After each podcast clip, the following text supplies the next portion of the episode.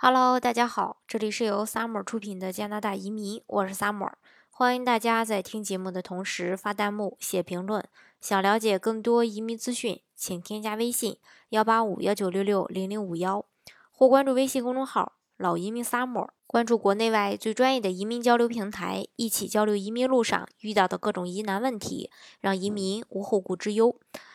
那今天呢，跟大家来分享一下刚到加拿大的时候，大家需要做的一些事情吧。因为每位新移民的具体情况不同呢，所以，嗯，今天就整理了一些相关的一个建设性的意见吧，给大家说一说。第一个呢，就是抵达加拿大最初两周内都需要做的一些事儿。第一，要了解不同的信息，了解不同信息可以帮助你在加拿大安居。第二，要给自己所在的市镇还有移民服务组织。打电话，或者是亲自拜访移民服务组织，以此来了解他们所提供的服务。那这些信息呢，可以帮助你在加拿大安居。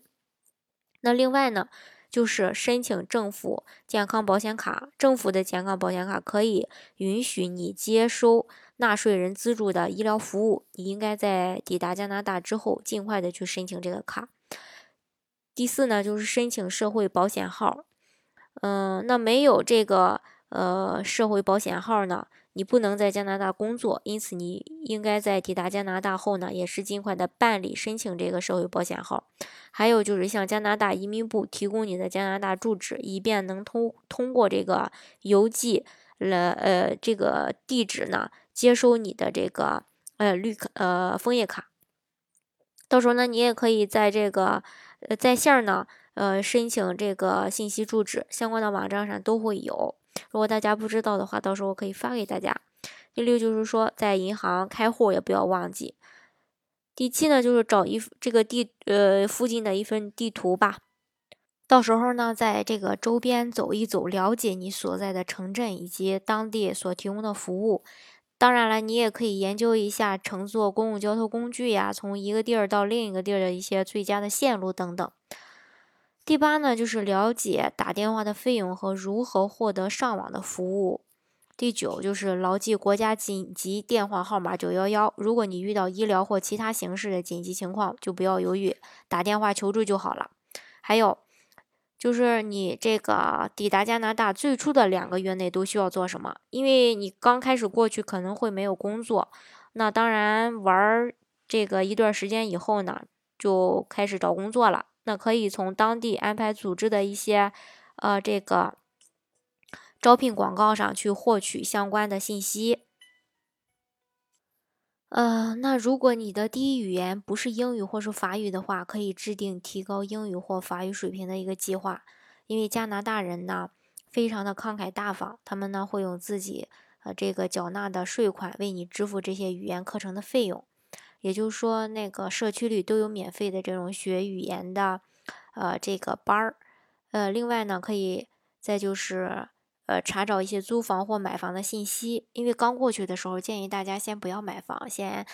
嗯，先租一租房租一段时间，然后感受一下这个当地的这个生活氛围。如果习惯的话呢，就，呃，买房；如果不习惯的话呢，也可以选择去其他地方生活。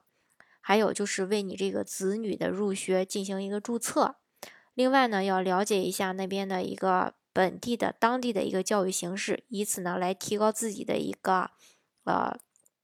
职业资格，去呃再去深造也好，或者说继续工作也好，这个都是有帮助的。另外呢，要了解一下自己所在地区的一个公立学校呀、私立学校的一些情况，因为父母基本上对子女的教育呢还是非常负责的，父母呢。呃，也要积极的去关注子女所在学校的一些学习内容。另外呢，还要了解，如果你说你在加拿大想开车的话，要建议取得一份加拿大的驾照比较好。另外呢，也要了解一下加拿大啊的一些法律呀，还有你自己能享受到的一些权利啊和义务呀，还有应尽的一些责任啊等等这些。另外呢，要查找医生或是保健中心，以此来。呃，备不时之需嘛，因为获得这个政府保险卡之后，可以预约体检，继续接受这种呃疫苗，嗯，接种疫苗等等这些。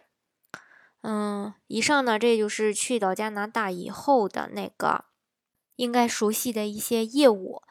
当然呢，因为我现在也在做这个移民嘛，啊，如果是说来选择我们做的时候呢，我们也会呃有这种免费的安家置业服务，也就是你去到加拿大以后。呃，你的衣食住行啊，我们都有呃都有这个相关的同事呢来协助你进行那个办理这些事情。好，今天的节目呢就给大家分享这么多。如果大家想具体的了解加拿大的移民政策的话呢，欢迎大家添加我的微信幺八五幺九六六零零五幺，或关注微信公众号老移民 summer，关注国内外最专业的移民交流平台，一起交流移民路上遇到的各种疑难问题，让移民无后顾之忧。